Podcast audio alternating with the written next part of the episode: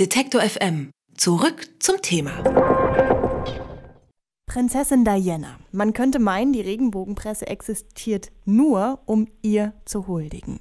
Lady Di ist in den Boulevardmagazinen immer noch so präsent wie zu ihren Lebzeiten.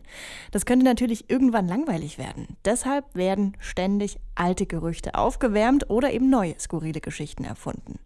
Gestern, also am 31. August, jährte sich zum 20. Mal der Todestag der Prinzessin der Herzen.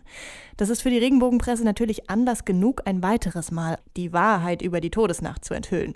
Über die fantasievollsten und skurrilsten Artikel zum Todestag von Lady Diana spreche ich jetzt mit Moritz Czermak vom Topf voll Gold. Er analysiert jede Woche das Neueste aus der Klatschpresse. Hallo Moritz. Hallo. Die aktuelle, die hat sogar ein Sonderheft zum Todestag der Prinzessin herausgegeben. Hat die Regenbogenpresse darin irgendwas Neues Neues zu berichten? Äh, ganz kurze Antwort, nee. Äh, dann können wir jetzt auch eigentlich schon mit dem Gespräch wieder aufhören. Aber du hast natürlich völlig recht. Also die aktuelle hat äh, eine große Sonderausgabe rausgegeben. Das machen sie immer, wenn aus Sicht der Regenbogenwelt große Ereignisse passieren oder Jubiläen anstehen, Jahrestage anstehen und so weiter. Und das war dann eben dann gestern der 20. Todestag von Diana. Große, große Aufmachung. Diana, du fehlst, steht auf dem Titel. Eine lachende Lady Di ist da drauf zu sehen. Ähm, die Artikel dann drin sind tatsächlich eher einfach das Aufwärmen der alten Gerüchte, obwohl ja die Titelzeile Diana, du fehlst, jetzt erstmal so eine positive Konnotation hat, also eigentlich eine Huldigung von Lady Di, sind die Geschichten im Heft dann doch eigentlich die alten Schmierenartikel, die es immer schon gab, also die Liebeslüge mit äh, Prinz Charles, alles nur gespielt, die Ehehölle und so weiter. Eine Doppelseite geht darum, dass, dass Diana dann ihr Glück in den Armen anderer Männer suchte.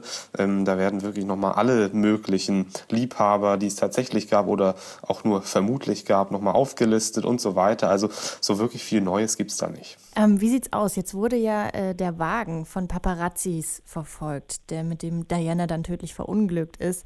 Sogar da wird irgendwie dran gezweifelt oder das sogar als was Neues herausgestellt. Wie ist das? Ja, genau, das ist dann wirklich eine, eine der unangenehmeren äh, ja, Passagen in, in diesem äh, Sonderheft. Da gibt es einen Artikel, der heißt Der Tag, an dem die Welt den Atem anhielt. Und das ist so eine ja, sehr kurze Rekonstruktion des Abends, an dem Lady Diana und ihr Freund Dodi Al-Fayed dann gestorben sind. Die sind im Hotel gewesen in Paris, sind dann mit dem Auto sehr schnell geflüchtet, mit einem Fahrer, der sehr schnell gefahren ist, der auch angetrunken gewesen sein soll, vielleicht sogar sehr betrunken. Da gibt es verschiedene Angaben ähm, und sind dann ja in einem Tunnel gegen einen Betonpfeiler gekracht und dann teilweise, also Dodi und der Fahrer auf der Stelle noch gestorben und Prinzessin Diana dann später. Und ja, es ist, ist eigentlich, glaube ich, soweit ich das überblicke, unbestritten, dass dieses Auto auch deswegen so schnell gefahren ist, äh, weil es eben von einer ziemlichen Meute Paparazzi gejagt wurde, die vor dem Hotel schon gelungert haben und auf Fotos gewartet haben. und die aktuelle schreibt dann eben, naja, also angeblich wurde ja dieses Auto von denen äh, verfolgt, als wäre das einfach nur so eine Legende, nur eine Theorie, eine von mehreren Gerüchten. Das ist natürlich in, insofern ganz interessant, denn im sonstigen restigen Sonderheft, das ja wirklich einige Seiten umfasst, wird die Rolle der Medien und der Paparazzi und der Klatschreporter überhaupt nicht angesprochen, obwohl, und das ist bekannt, dass nun wirklich eine der Personengruppen war, die Lady Diana sehr ähm, ja, äh, traktiert haben damals. Und es gab sogar ein Gerichtsurteil, das klar sagt, dass die Reporter an der betrunkener Fahrer eben auch schuld gewesen sind. Also das ist ja... Genau, also ähm, ja, die, die aktuelle ist ja nicht sonderlich äh, reflektiert, was die eigene Rolle angeht. Wäre natürlich auch ziemlich überraschend. Es ist dann aber doch irgendwie relativ traurig, wenn man dieses Sonderheft durchblickt und auf vielen Seiten eben Paparazzi-Fotos gezeigt werden. Fotos von, von Lady Diana auf der Yacht von Dodi Al-Fayed, Fotos, die von Paparazzis aufgenommen wurden, im Urlaub mit den Kindern und so weiter. Also die wirklich sehr problematische Rolle der Paparazzi, gar nicht mal nur in der Todesnacht, sondern im gesamten Leben von Lady Diana, wird überhaupt nicht thematisiert. Es, es lief jetzt gerade eine ganz sehenswerte BBC-Dokumentation, in der auch Prinz William nochmal sagt. Also wenn ihre Mutter oder meine Mutter aus Sicht von Prinz William geweint hat, dann war es eigentlich immer wegen der Klatschreporter. Und ja, diese Passage kommt in diesem vielseitigen Sonderheft der aktuellen überhaupt nicht vor. Das heißt, die Rolle wird eigentlich einfach nur knallhart fortgesetzt. Die Klatschpresse zieht das durch, so wie es damals schon war. Und wie sieht es denn aus mit den Fotos aus der Nacht? Sind da auch nochmal welche abgedruckt? Das könnte ich mir gut vorstellen. Das würde auch nochmal gut reinpassen. Das sind zumindest die Bilder ähm, aus der Überwachungskamera aus dem Hotel abgedruckt. Es ist dann auch nochmal ein Autowrack abgedruckt. Genau, das schon. Wenn ich es jetzt nicht übersehen habe beim Durchblättern, dann immerhin sind nicht Fotos aus dem Krankenwagen nochmal abgedruckt worden im Todeskampf. Das nicht, aber ja, aus dem, von dem Abend schon. Es ist auch nochmal so ein größeres Foto gezeigt worden von Dodi Al-Fayed und Diana im Auto. Genau, also diese Fotos, die damals produziert wurden an diesem Abend, in dieser Nacht und die dann auch irgendwie mit dazu geführt haben, dass dieser schreckliche Unfall passiert ist, die werden dann von der aktuellen gerne auch nochmal verwurstet. Jetzt ist äh, klar, dass gerade an dem Todestag von Diana eben das Thema nochmal aufgegriffen wird und die Klatschpresse dann nochmal versucht, die Geschichten, die eben eigentlich bekannt sind, nochmal neu zu verkaufen. Aber wie sieht es denn aus im Laufe des Jahres? Mit welchen Geschichten und Gerüchten über sie hält sich die Regenbogenpresse da äh, auch noch so über Wasser. Gibt es da auch was, was da so im Laufe des Jahres immer mal hervorgekramt wird? Ja, man könnte jetzt ja eigentlich meinen, genau, dass klar an so einem Jahrestag natürlich darüber geschrieben wird. Da gab es ja auch im Fernsehen, im öffentlich-rechtlichen Fernsehen sogar einige Dokumentationen und Beiträge.